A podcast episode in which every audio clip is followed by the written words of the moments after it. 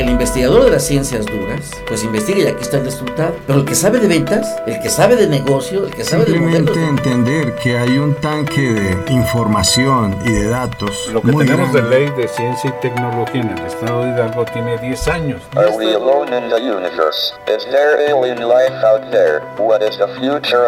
La Universidad Autónoma del Estado de Hidalgo, generadora de conocimientos. Sinergia, el rostro tecnológico de la Universidad Autónoma del Estado de Hidalgo. Ciencia y tecnología, el punto convergente entre profesionales y sus ideas. Sinergia, con el doctor Roberto Morales Estrella.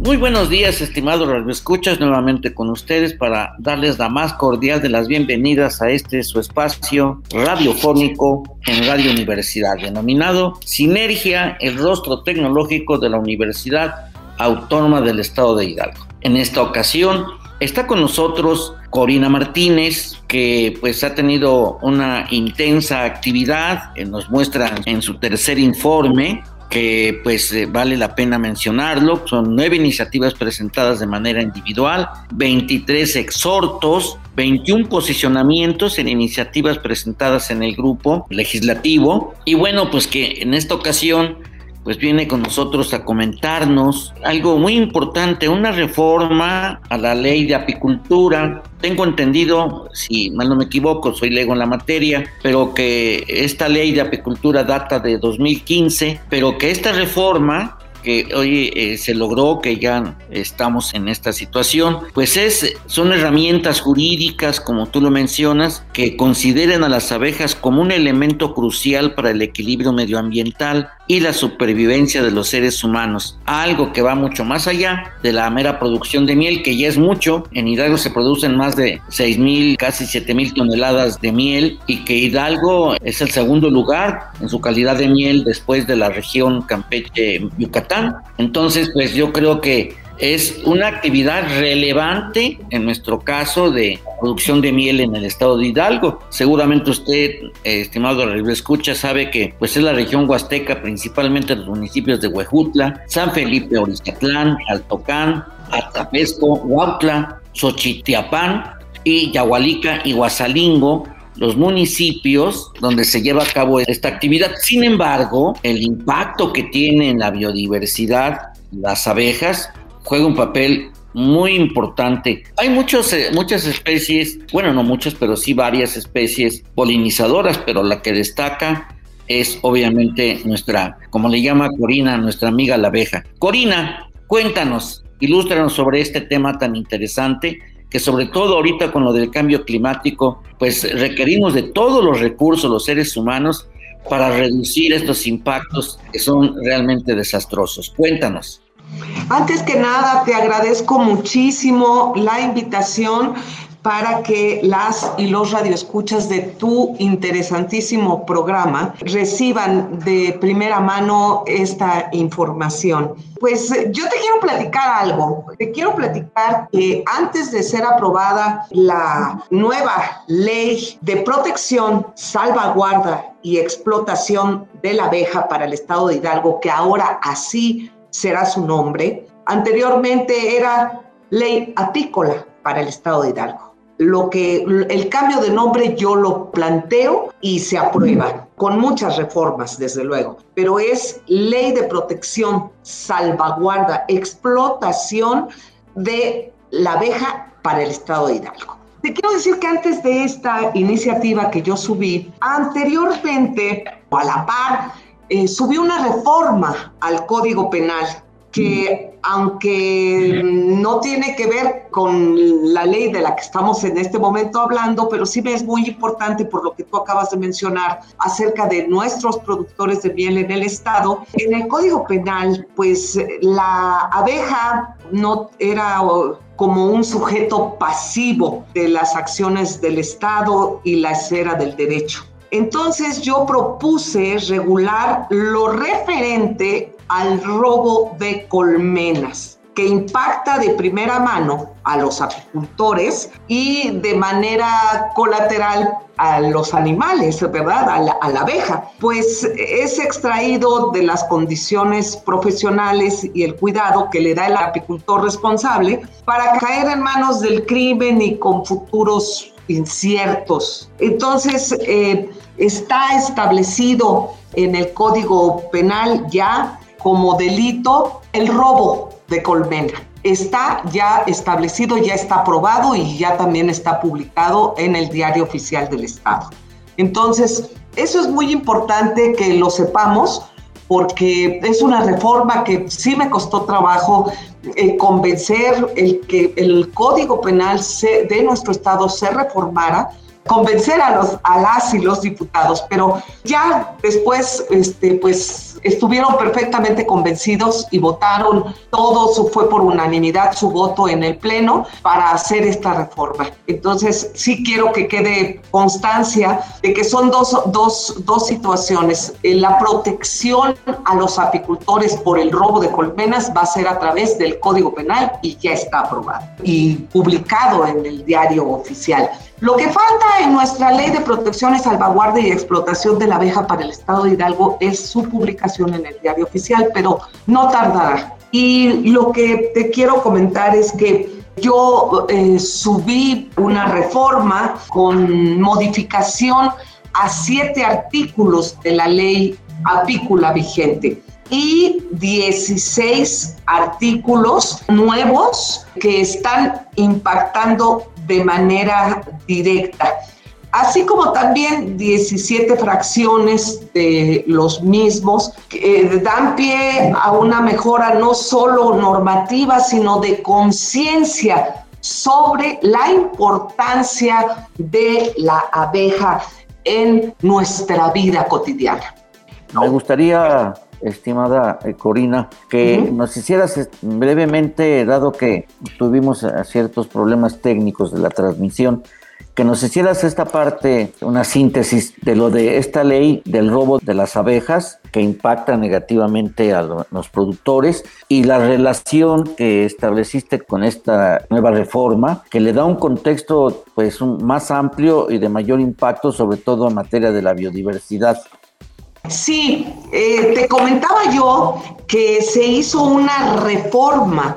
A la par que se, que se dio la iniciativa de cambiar el nombre y de hacer una casi una nueva ley de protección, salvaguardia y explotación de la abeja, a la par presenté una modificación al Código Penal para que eh, se regulara el robo de colmenas. Eh, hasta ahora no estaba regulado en el Código Penal el robo de colmenas. Y como tú ya mencionabas, nuestro estado, sobre todo en la Huasteca, eh, pues hay apicultores, hay, hay muchas personas que viven de la producción de la miel, la diferente forma que nos enriquece la abeja, no solamente con miel, sino a partir del polen que deja Mira, el robo, el robo de las colmenas afecta al apicultor en su patrimonio.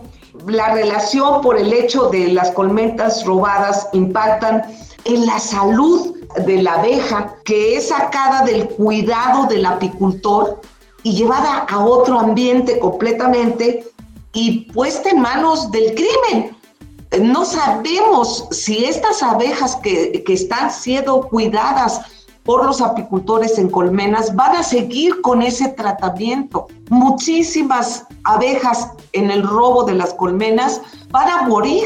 Es por eso por lo que es muy importante esta reforma al Código Penal que hasta ahora no existía el delito tipificado del robo de colmenas. Esa es eh, algo muy importante para los productores de nuestro estado. La verdad es que yo no tengo noticia, eh, será cuestión de investigar más. Si esto existe tanto a nivel nacional en otras entidades federativas como en otros, en otros países, porque esto es muy grave, el robo de colmenas. Yo no entiendo, francamente, pues esta mente criminal que se roba las colmenas, ¿con qué fin lo hacen? Si de hacerle daño al apicultor, un tipo secuestro de que te quito tus implementos de trabajo para que trabajes y, y me pagues, ¿no? Una renta de piso o no entiendo cuál sería el crimen en ese sentido, porque no creo que los traten o tengan el conocimiento para tratar como el apicultor a las abejas. Pero esto es algo muy grave, yo nunca había tenido noticia de esto y creo que es un gran avance para nuestra entidad federativa. Fíjate que sí, efectivamente en nuestro estado sí existe el robo de colmenas. Es una desgracia. Pero también en el estado de Baja California y en el estado de Jalisco existe el robo de colmenas. ¿Con qué finalidad? Eh, los apicultores hidalguenses dicen que es para seguir produciendo miel en otros lugares. Pero te comento, el que trasladen la colmena en este simple traslado ya se mueren abejas. Pero no nada más está afectando a estos animales que mueren, sino también se está afectando al apicultor, desde luego, ¿no? Entonces, es por eso por lo que se plantea ya en nuestro código penal. Así como hay robo de ganado, así hay robo de, colmenas en nuestro estado. Es una desgracia, pero... Muy fuerte. Ya está tipificado.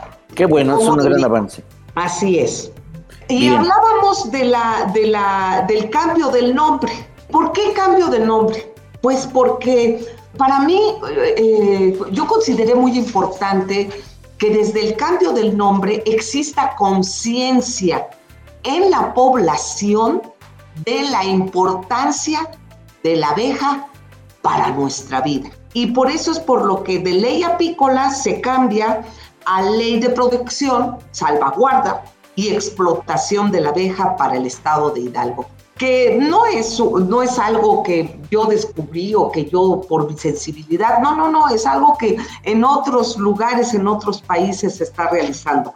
Yo te quiero platicar que para realizar esta reforma a la ley de salvaguardia y protección de la abeja, pues yo estuve consultando a grupos ecologistas en el estado, así como a grupos ecologistas de Canadá. Hay un grupo eh, ecologista de Canadá, Borders Free Bees. Ellos estuvieron impartiendo, de hecho, talleres aquí en nuestro estado en el 2019 en diferentes lugares de nuestro estado para salvaguardar y proteger a la abeja. Y eh, tú sabes que Canadá es un país muy adelantado en este, en este aspecto. Y también estuve con el grupo MUSA, que son Mujeres por la Sostenibilidad Ambiental y Alimentaria de Huasca. Este grupo tiene ya algunos años de estar haciendo diferentes acciones en beneficio del medio ambiente en el municipio de Huasca, pero que al final nos van a ayudar también a los que estamos cercanos al municipio de Huasca el medio ambiente. Afortunadamente, eso es una ventaja si nosotros cuidamos una pequeña fracción de tierra y la cultivamos, le ponemos flores, eh, la, regamos, le cortamos, cuidamos que no tenga plagas, eh, no usamos pesticidas y usamos cuestiones ecológicas para combatir las plagas, en fin, y cuidamos este pequeño metro cuadrado, va a beneficiar a los metros cuadrados que están a su alrededor. Es por eso por lo que sí hago recalco de esta situación, de este grupo de Huasca. Y también por Fronda.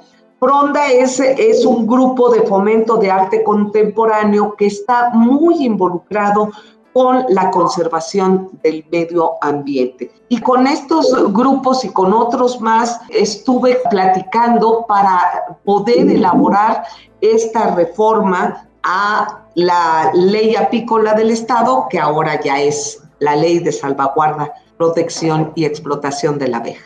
Pues es algo muy interesante. Yo creo que en materia de sostenibilidad juega un papel trascendental los polinizadores y en especial la abeja, porque impacta fundamentalmente en la biodiversidad, eh, aparte de los colibríes, incluso mosquitos que abonan a esto. Yo creo que esto nos puede llevar precisamente a fortalecer en nuestra entidad federativa tanto la actividad económica como tal, como pues reducir los efectos del cambio climático a nivel global y a nivel de país y del estado. Pero cuéntanos del articulado. ¿Cómo está organizado los artículos de esta, esta ley como quedó ya como salvaguarda de la abeja?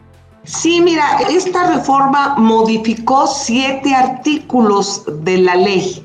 agregó nueve artículos completamente innovadores, dando un total de 16 artículos impactados de, manera directa, de los cuales derivan la adición de decisiones de los mismos. Yo te quiero decir que a la abeja ya no se le debe de ver solo como un producto, sino como un ser vivo, así como vemos a nuestros perros cuando somos mamá perro o papá perro y que son nuestros hijos perros o perras, pues así debemos de ver a la abeja. Es un ser vivo. Deriva incluso en la expedición de la ley federal apícola que ya habla sobre el protagonismo de la abeja y su importancia con el medio ambiente. Ya hay una ley federal. Entonces necesitábamos estar a la par de lo que es la ley federal, necesitábamos hacer una línea que viniera de esa ley a beneficiar también al Estado de Hidalgo. Y más allá de los, de los números que mi reforma contempla, de manera primordial lo que tiene que ver este, con zonas santuario, que se conceptualizan como los espacios públicos o privados destinados eminentemente en condiciones naturales para la protección, reproducción y desarrollo de las abejas, en las que no existirá intervención humana, más que para garantizar que la abeja cumpla con los objetivos de su ciclo vital. ¿Y cómo es que estos serán protegidos por el Estado, promoviendo entre la ciudadanía el respeto por los mismos. Estos santuarios ya existen en otros países y han dado excelentes resultados.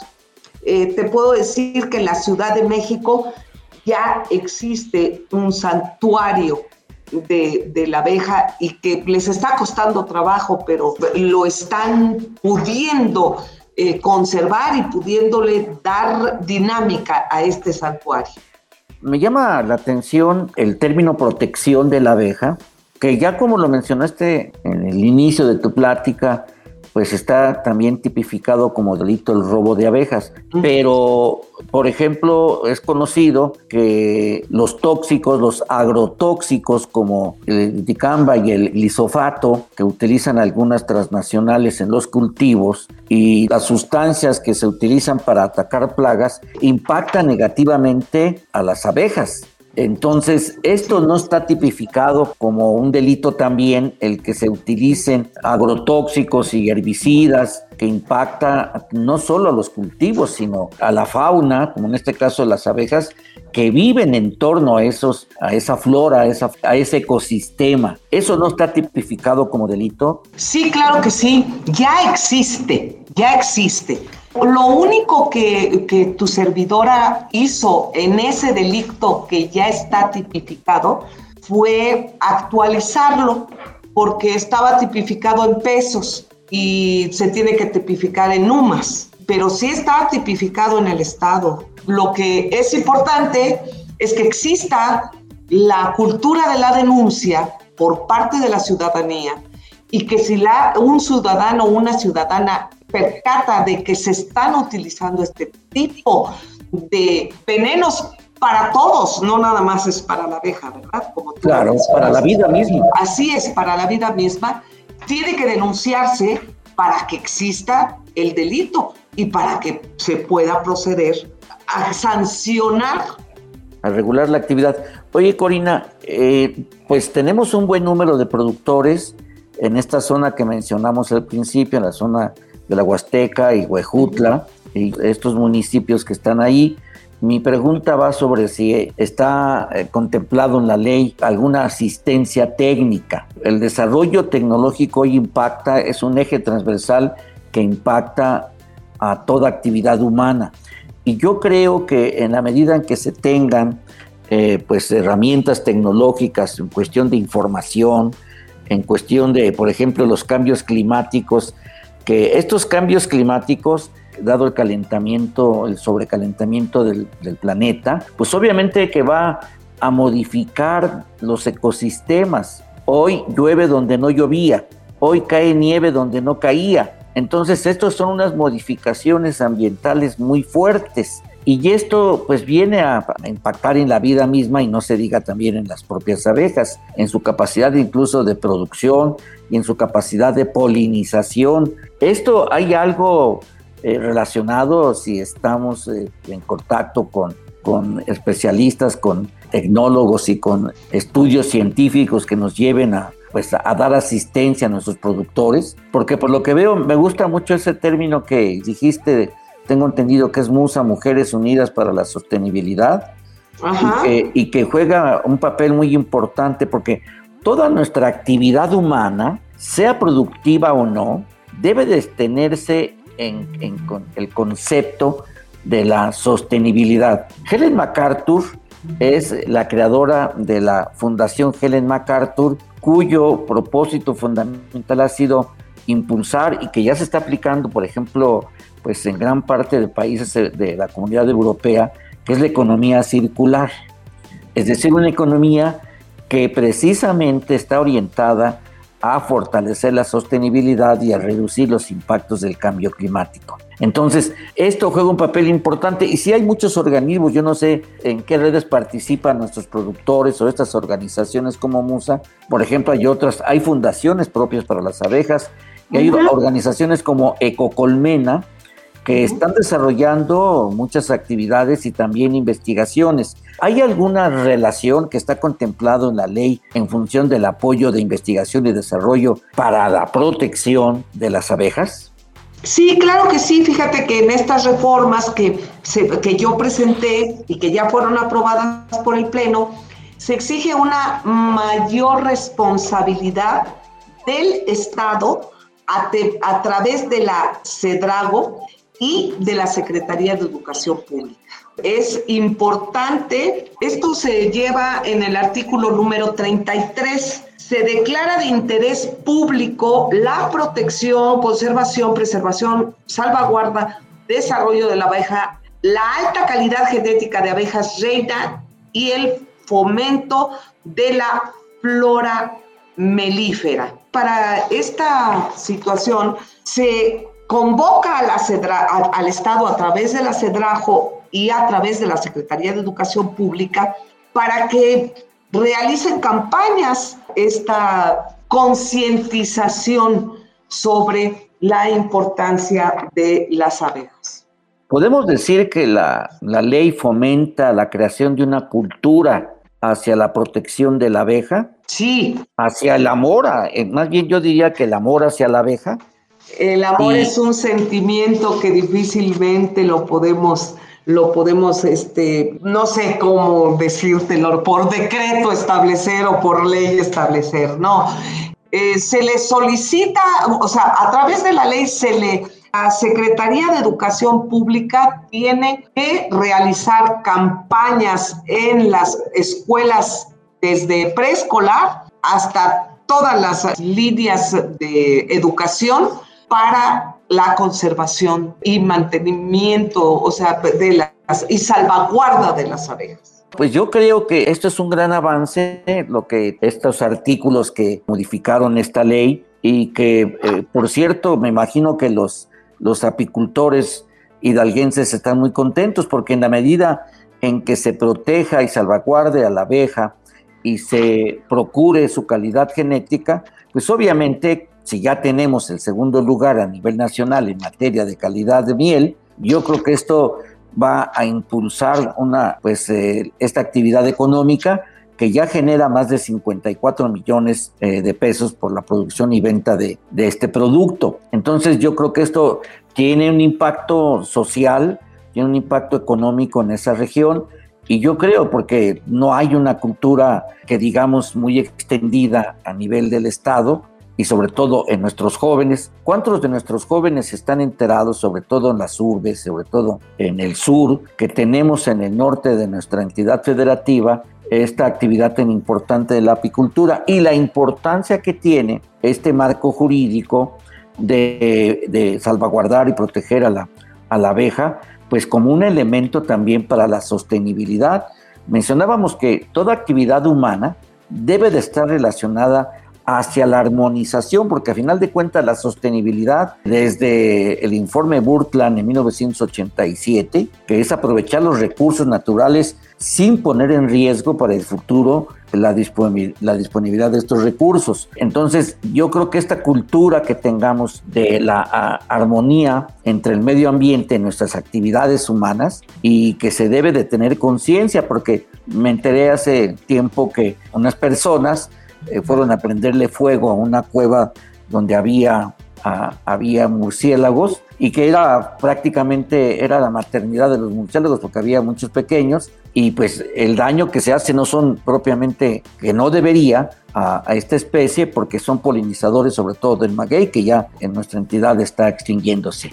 Entonces esta ley hay que difundirla, hay que promoverla y que precisamente esta es una de las pues de las acciones que queremos hacer eh, contigo, porque estos artículos que tú mencionaste, pues le dan otra, otro perfil a la propia ley, ¿no? ¿Cuántos son los artículos? ¿Ocho los que se incluyeron nuevos? No, eh, son nueve. Nueve, artículos. Nueve artículos nuevos completamente. Y reformas son siete, a siete artículos. O sea, a siete artículos se hicieron cambios. Y nuevos completamente son nueve. Yo te quiero comentar que ya por ahí Albert Einstein estableció que la desaparición de las abejas provocaría una seria crisis alimentaria en nuestro planeta. Por lo que dijo, al hombre solo le quedarían cuatro años de vida.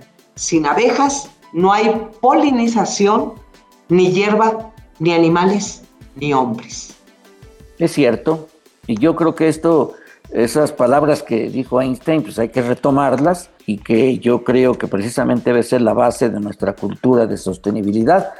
Nuestra sostenibilidad no solo es reducir el carbono que se cambien los combustibles fósiles, que se tiene que hacer, sin lugar a dudas, pero también es nuestra educación hacia el respeto al medio ambiente, al respeto, y el respeto al medio ambiente significa el respeto a la vida, toda forma de vida, porque todo forma parte de este mundo del, que, del cual vivimos. Eh, y que cada, eh, cada situación crea las condiciones propicias para que, para que exista la vida humana. De lo contrario, pues simple y sencillamente la, la, humanidad estará en riesgo de extinción. Y eso creo que es muy cierto. Nos vamos a ir un corte, regresamos con más, que tú como experta también en medios de comunicación, porque ya extrañamos también que, que estés más intensa en tu, en tu función radiofónica. Regresamos en un momento. Todas las ideas continúan en Sinergia. Regresamos.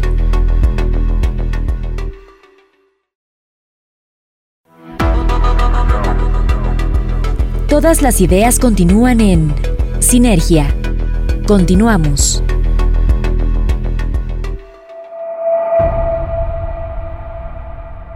Bien, pues eh, ya regresamos. Francamente, esto es motivo de una alegría de que tengamos unas leyes que también, si toda actividad humana debe estar relacionada con buscar la armonía con nuestro medio ambiente con nuestra flora y fauna, pues entonces también es una alegría que existan leyes que propicien, fundamenten, regulen y que sancionen aquello que esté en contra de la sostenibilidad. Yo me atrevo a decir que estar en contra de la sostenibilidad o no propiciarla, pues simplemente es atentar contra la existencia humana. En lo que respecta, pues tú eres una persona que te desplazas en el mundo de la cultura.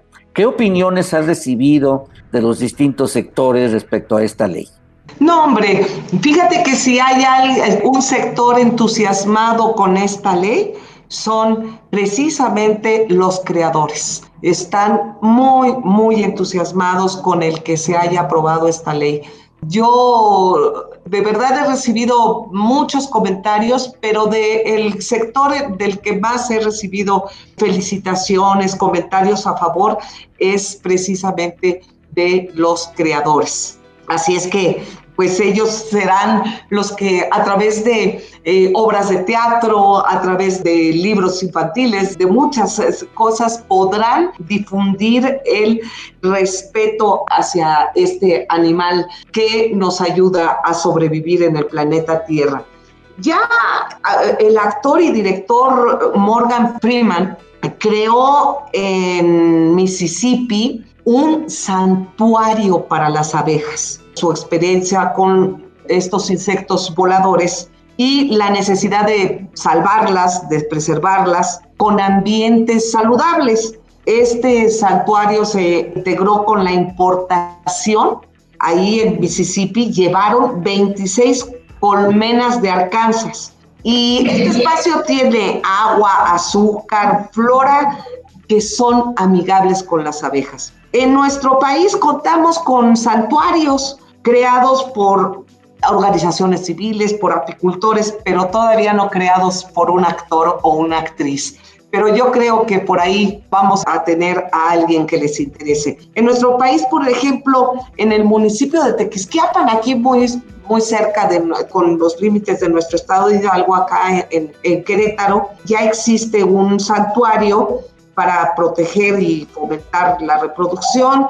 También te comentaba yo que en la Ciudad de México ya también existe un santuario y pues lo que estamos esperando es que ya el Ejecutivo de, nuestro estado haga la publicación en el diario oficial de esta ley.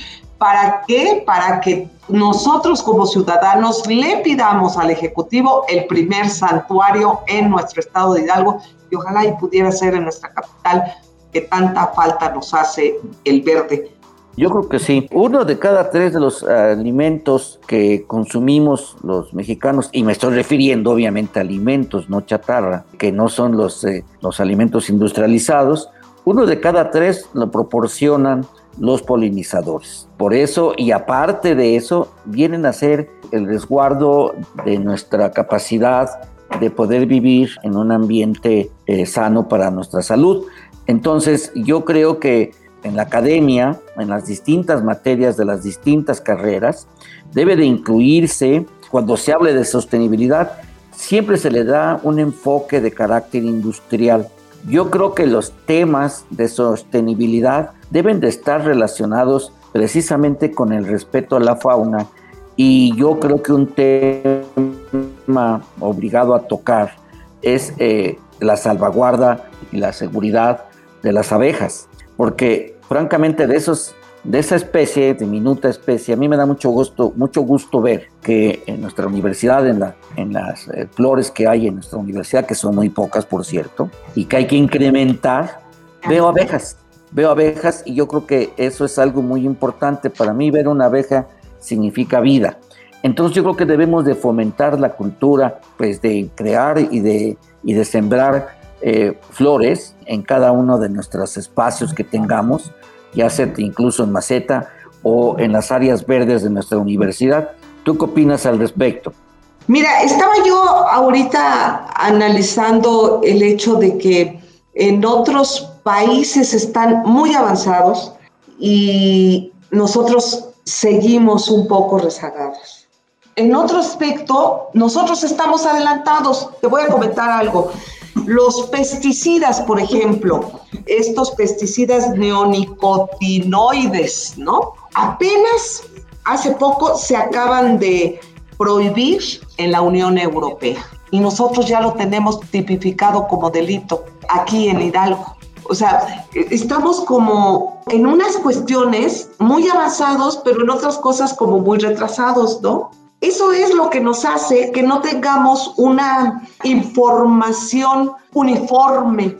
Eso es algo que tenemos que realizar.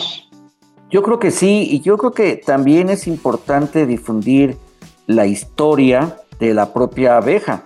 Y, esto es importante porque, por ejemplo, 8000 años antes de Cristo, los sumerios ya tenían sistemas de cultivo y explotación de la abeja pero de una manera racional, ¿sí? Es decir, procuraban su existencia.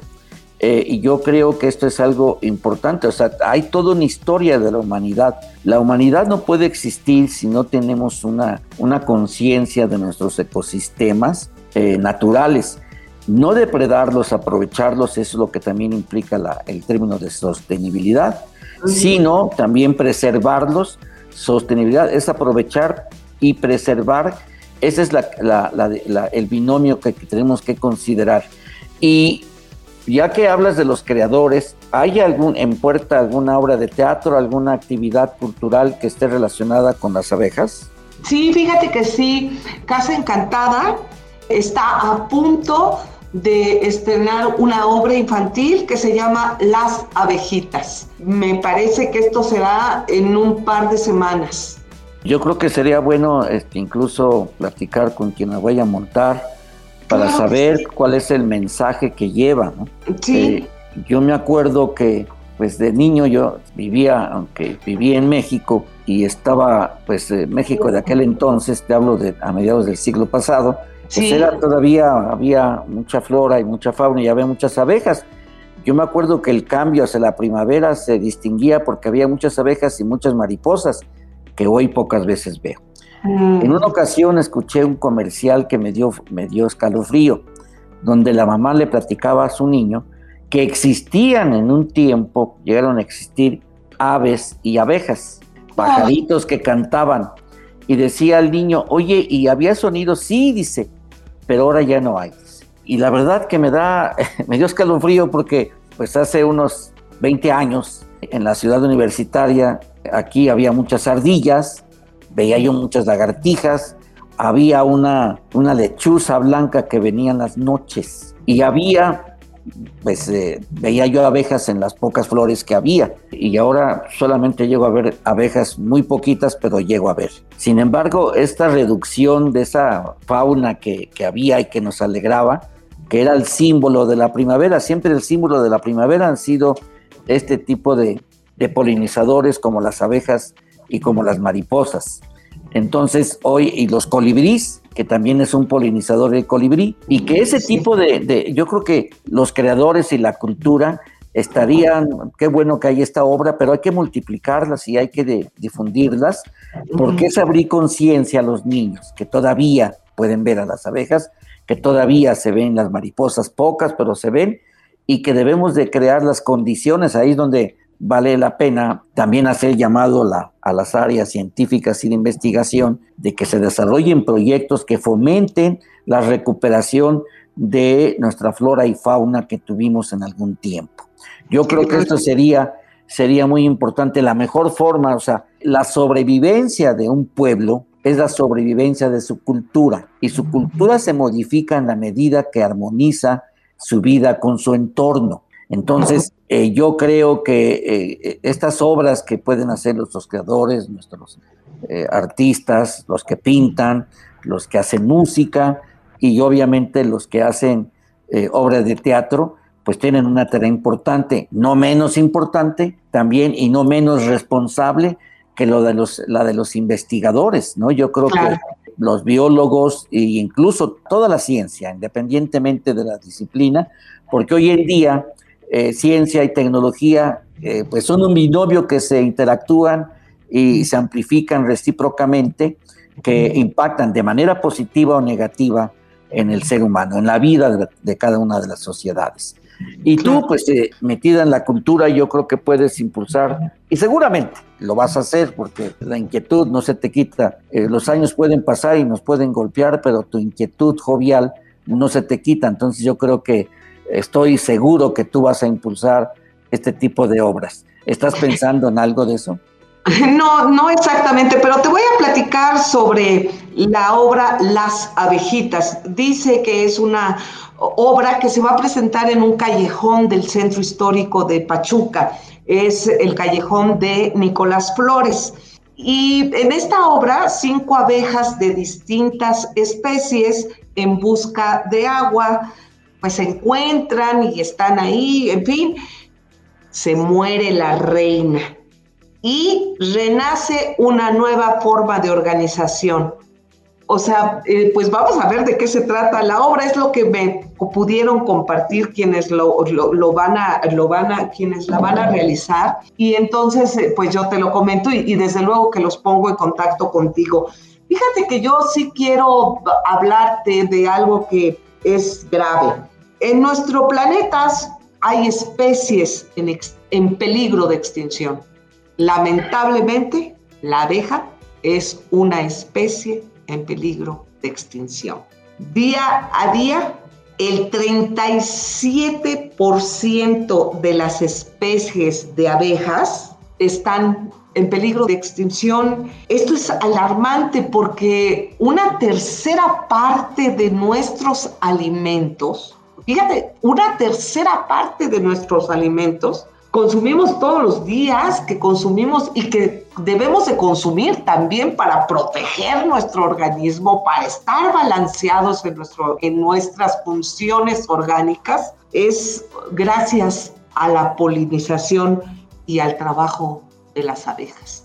Entonces, si nosotros necesitamos comer verduras, necesitamos comer frutas, necesita para que nuestro organismo se mantenga, ¿qué va a pasar si la abeja desaparece? O sea, es gravísimo. Pues este dato que nos da la Organización de las Naciones Unidas. Sí, claro, las abejas nos permiten tener acceso a las almendras, las manzanas, eh, las cebollas, a muchas hortalizas. Digo, yo ya no veo quelites, hace falta que se vean quelites, y menos, por ejemplo, en las tiendas departamentales no veo quelites, no veo gualumbos. ah, no, los gualumbos en las tiendas departamentales nunca se han vendido. Este, fíjate, te voy a platicar algo. En, frente de la, de la casa, existe un terreno pues que es de la comunidad, de la colonia. Y pues yo lo riego, yo lo, yo lo cuido, yo, yo le pongo florecitas, o sea, y las, y las cuido desde luego, ¿no? Y también tengo arbolitos.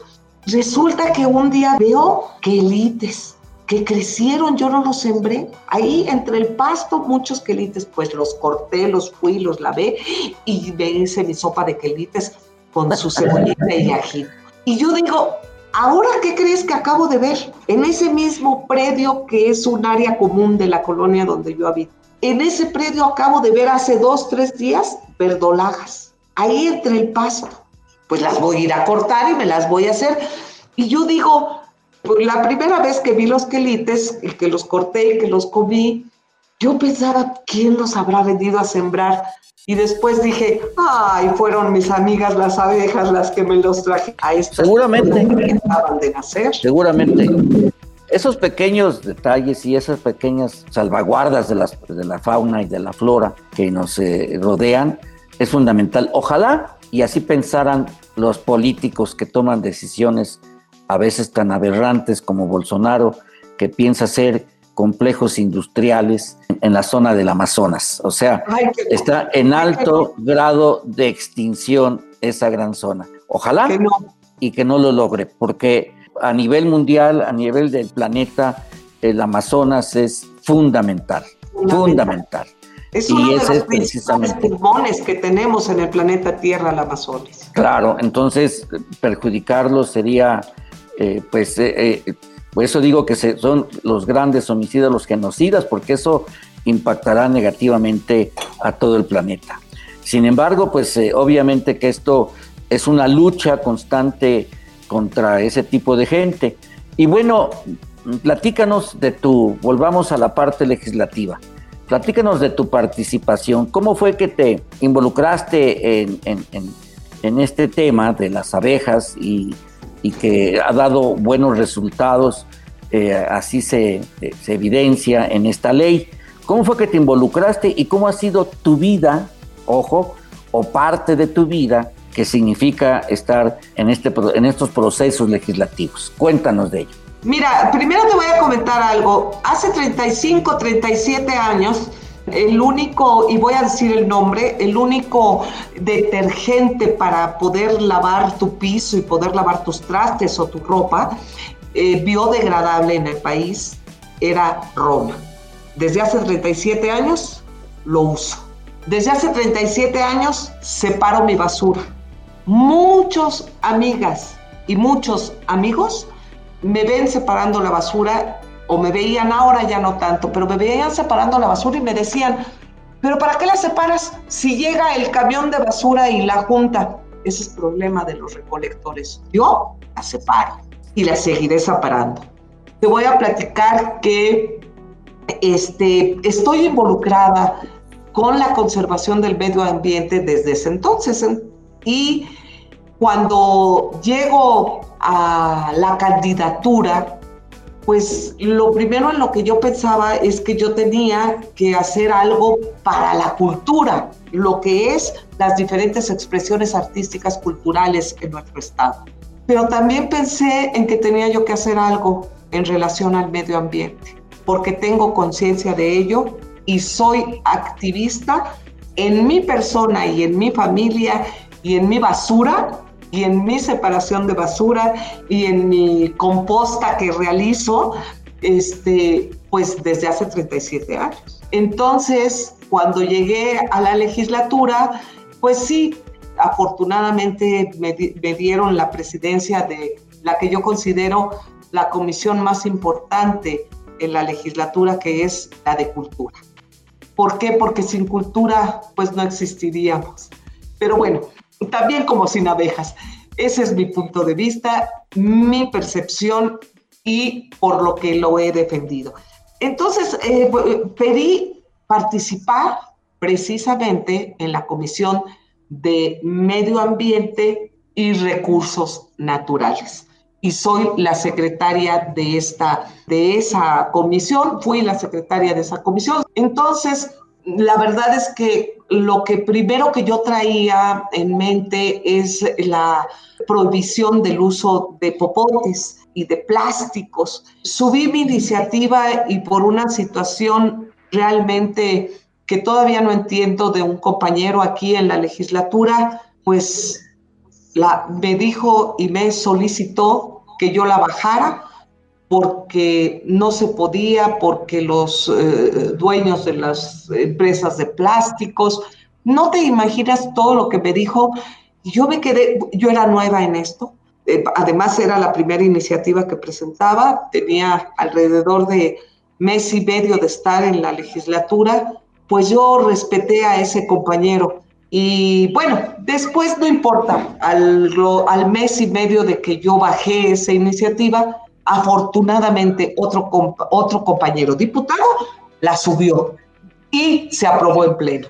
Por eso el uso de plástico en el Estado está penalizado. Desgraciadamente no se, no, no se tiene la cultura para esto. En, te voy a decir, en tiendas grandes llegas, ¿trae usted su bolsa o quiere esta que cuesta 20 pesos? O sea, ya no te la regalan, ahora te la cobran, ¿no? Pero de todos modos siguen usando bolsas de plástico. O sea, sigue siendo eh, en contra de lo que se estableció en el estado de Hidalgo. Así es que es por eso por lo que yo eh, he estado involucrada con el medio ambiente y con esta ley que, que de peso eh, me parece de trascendental importancia para, para nuestro estado, así como el cambio a ley de derechos culturales para el Estado de Hidalgo. Estas dos iniciativas son de tu servidora y son grandes, grandes aportaciones que esta legislatura le hace al Estado de Hidalgo.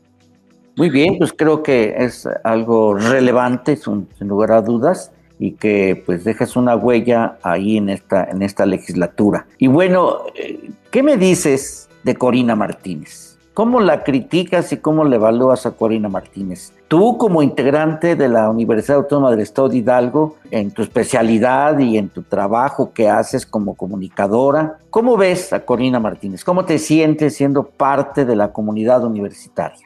No, bueno, ¿cómo me siento siendo parte de esta gran familia universitaria? Me siento orgullosísima de pertenecer a esta Universidad Autónoma del Estado de Hidalgo, en donde yo estudié la preparatoria y me pongo de pie porque estudié en la preparatoria número uno. Y después ya eh, estudié un año de leyes en lo que en aquel entonces era escuela de derecho. Y eh, posteriormente ya me, me, fui a lo que quería yo estudiar realmente, que era la carrera de psicología, me fui a la Ciudad de México Y bueno, te quiero decir que me siento muy orgullosa de ser eh, hidalguense, me siento muy orgullosa de pertenecer a la Autónoma del Estado de Hidalgo. Como comunicadora, pues me siento extraordinaria. Eh, realmente el sostener una revista cultural radiofónica como es Desearte durante 17 años es un esfuerzo que yo misma me sorprendo con ello y que muchas, muchísimas personas felicitan el que siga existiendo Desearte. Es la revista cultural radiofónica más antigua del estado de Hidalgo, del estado de Hidalgo. Anteriormente, cuando apareció Desearte, existía una revista cultural radiofónica que se llamaba El Especial de las 10 en otra estación. Y esta revista llegó a 12 años, 13 años más o menos, y desapareció pero no fue la persona que la fundó la que la termina. Lo fundan unos compañeros y después se cambia y, al final se queda un solo ser humano al frente de esta revista, el especial de las 10, y ahí desaparece y Desearte pues ha continuado y gracias al apoyo de las diferentes autoridades que ha tenido Radio UAEH Pachuca y posteriormente ahora ya el sistema de radio y televisión de la Autónoma del Estado de Hidalgo, pues gracias a ellos y a la confianza que me han tenido por darme, para darme el espacio, y la verdad es que yo me siento muy orgullosa de eso. Como legisladora, como legisladora me quedaron cosas pendientes, porque también algo que me interesaba muchísimo es la equidad de género. Esta comisión de equidad de, de género, también pertenezco a esa comisión, soy secretaria, y se quedaron pendientes temas en cuanto a equidad de género. Yo presenté modificación a la, a la a la ley orgánica municipal para que los puestos que designaran los presidentes municipales eh, tuvieran equidad de género y en la Comisión de Puntos Constitucionales se me negó. Y quitaron mucho de lo que yo decía y pusieron la palabra que preferentemente le dé equidad de género a sus funcionarios y presidente municipal.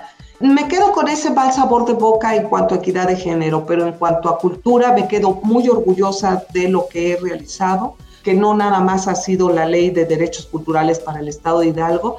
Últimamente organicé un seminario de herramientas y estrategias culturales. Es un seminario que organicé también junto con la Junta de Gobierno y fue virtual se inscribieron más de 250 personas de siete países, de siete diferentes países. En nuestro estado se inscribieron 50 promotores culturales. Este seminario lo que les da es fuerza, les da conocimiento, les da formas de continuar con su trabajo en favor de la cultura.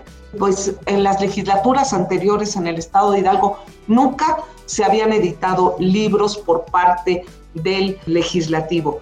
Y bueno, esta fue la primera legislatura que editó libros. Yo edité una colección de 13 libros de poesía y estos libros de poesía eh, están dentro de la colección que se llama Aires del Festival Internacional de Poesía Ignacio Rodríguez Galván. También eh, publiqué un libro que se llama Expectándote, que es un libro de minificciones de la autora, de la escritora Victoria García Yoli.